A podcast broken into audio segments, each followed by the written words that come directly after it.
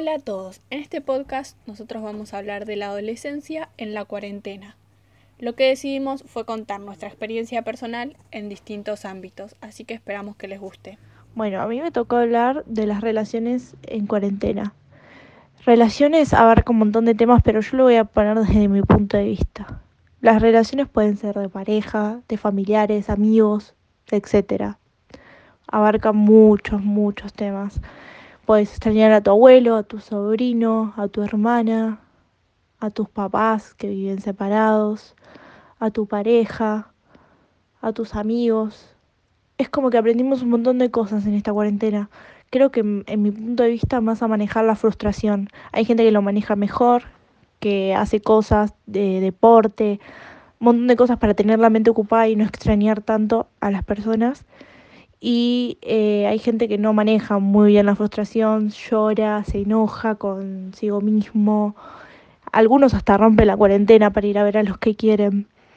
Eh, no me voy a poner en el lado de si está bien o no, porque yo lo hice, yo rompí la cuarentena para ir a ver a mi abuela y a mis amigos que están al frente, que son mis vecinos, pero nos cuidamos y bueno, eh, yo no manejé muy bien eso de la frustración.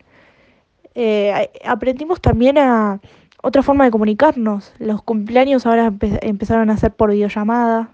Eso nos enoja, nos entristece un poco, pero sabemos que cuando pase todo esto, el abrazo que viene después de todo esto va a ser muy especial, va a ser esperado y creo que eso nos tiene que reconfortar un poco a todos.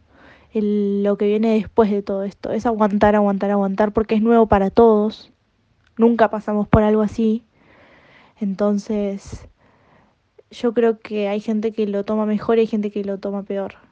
Las parejas se están separando, las amistades se están rompiendo, los familiares se están peleando también y es porque cada uno está teniendo un proceso, es todo nuevo para nosotros, hay que tener más compasión con el otro y también trabajar en uno mismo, porque es algo difícil, es algo que nunca pasamos y tenemos que aprender a convivir con esto que vino de la nada y nos impuso cosas que antes no hacíamos. Em, yo creo que esperar, mantener la mente ocupada y la calma es lo que nos va a sacar a flote de esto. Y bueno, en mi opinión, las relaciones están en pique.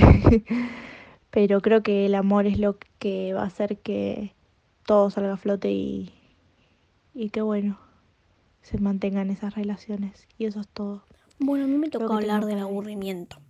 Lo que yo hago para no aburrirme es miro tele, series o novelas, leo.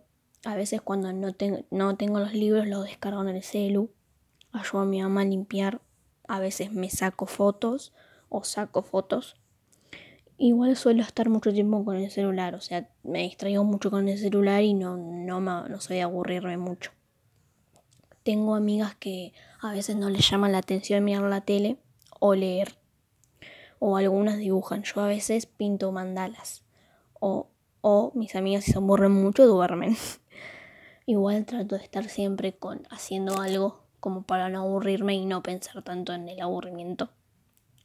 Y nada, a veces ordeno mi pieza, que es lo que más hago.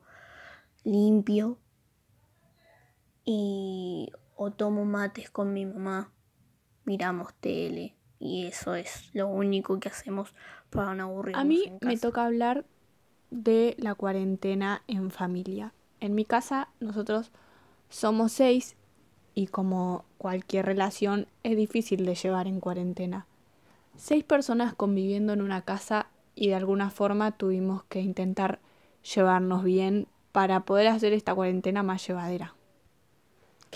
En un principio lo que empezamos a hacer fue acomodar cada uno nuestro, nuestras cosas de ropa que teníamos. Encontramos mucha ropa que no usábamos y la verdad que ya no servía y también eh, lo que hicimos fue empezar a pintar habitaciones de nuestra casa.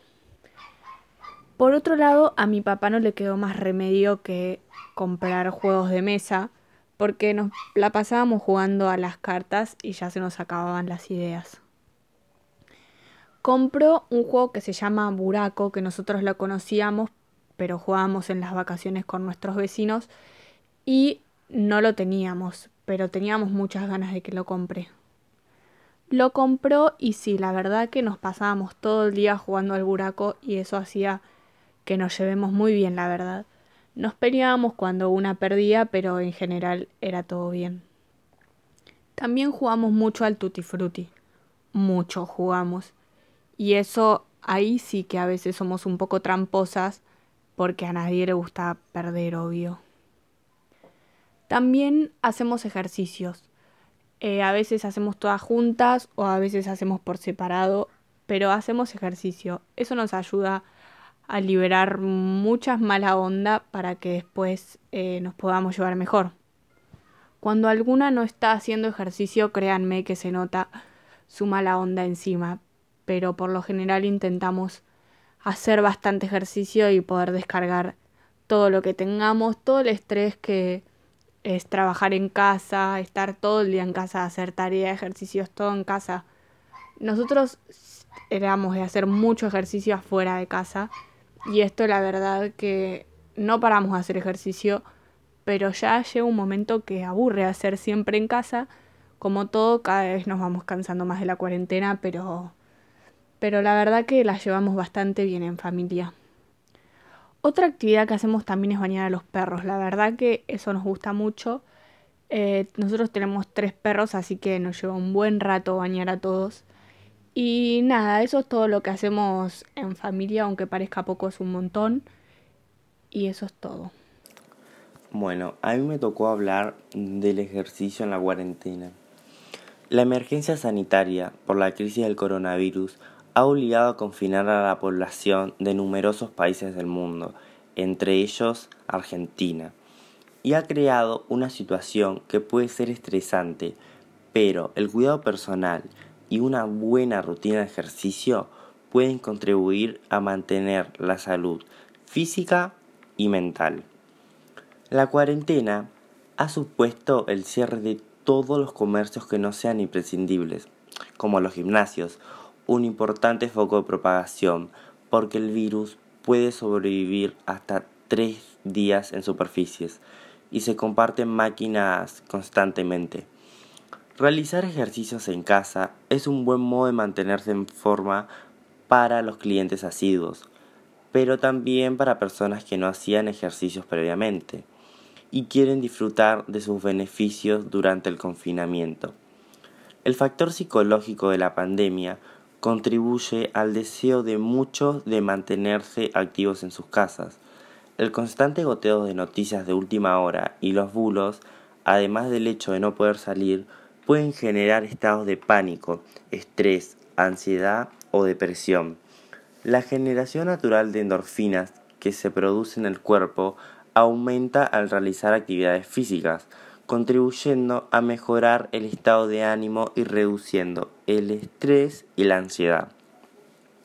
Las reacciones físicas que provoca hacer ejercicio han demostrado ser eficaces en la mejora de la salud cardiovascular, la densidad, o sea, la movilidad articular, el estado de ánimo, la función metabólica, la masa muscular, el tono y la fuerza.